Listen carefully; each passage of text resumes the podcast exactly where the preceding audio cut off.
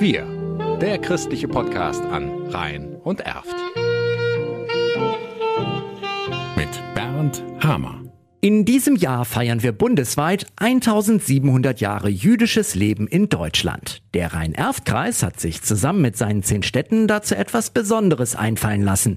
Die jüdischen Kulturwochen mit 64 Einzelevents.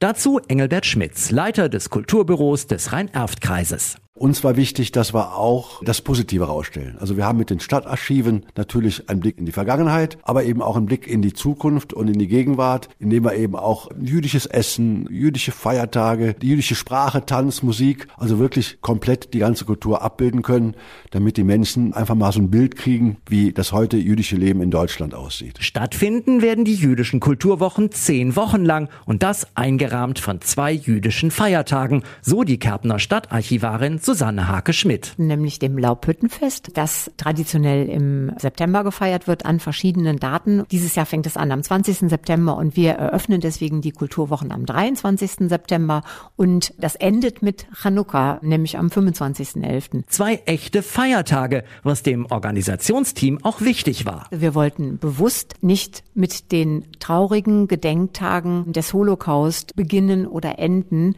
so wichtig wie natürlich dieses Thema ist, aber wir wollten zwei erfreuliche jüdische Feiertage mit diesem Fest umrahmen. Besagte Geschichte wird aber trotzdem nicht vergessen, ganz im Gegenteil. Dafür sorgt eine Ausstellung, die es an verschiedenen Orten zu sehen gibt. Es gibt einen identischen Teil, den alle zehn Kommunen zeigen werden. Es gibt aber darüber hinaus eben in jeder Stadt dann nochmal Erweiterungen dieser Ausstellung. Und bei uns in Kerpen werden wir Tafeln zeigen und natürlich auch Originalexponate, die das jüdische Leben seit dem Mittelalter verdeutlichen werden und die aber auch bis in die Gegenwart gehen. Und dann sind da noch die vielen kulturellen Events, zu denen noch einmal Engelbert Schmitz einlädt. Also Konzerte, natürlich auch mit jüdischen Menschen, die uns die Musik näher bringen, Klezmer-Musik. Wir haben Schweigegänge, wie eben schon gesagt, 64 Veranstaltungen. Da ist auch für jeden Besucher, ob jüdisch oder nicht jüdisch, was dabei, um sich zu vergnügen und aber auch nochmal innezuhalten und nachdenklich zu werden. Mehr zu den jüdischen Kulturwochen im Rhein-Erft-Kreis gibt es auf rhein-erft-kreis.de.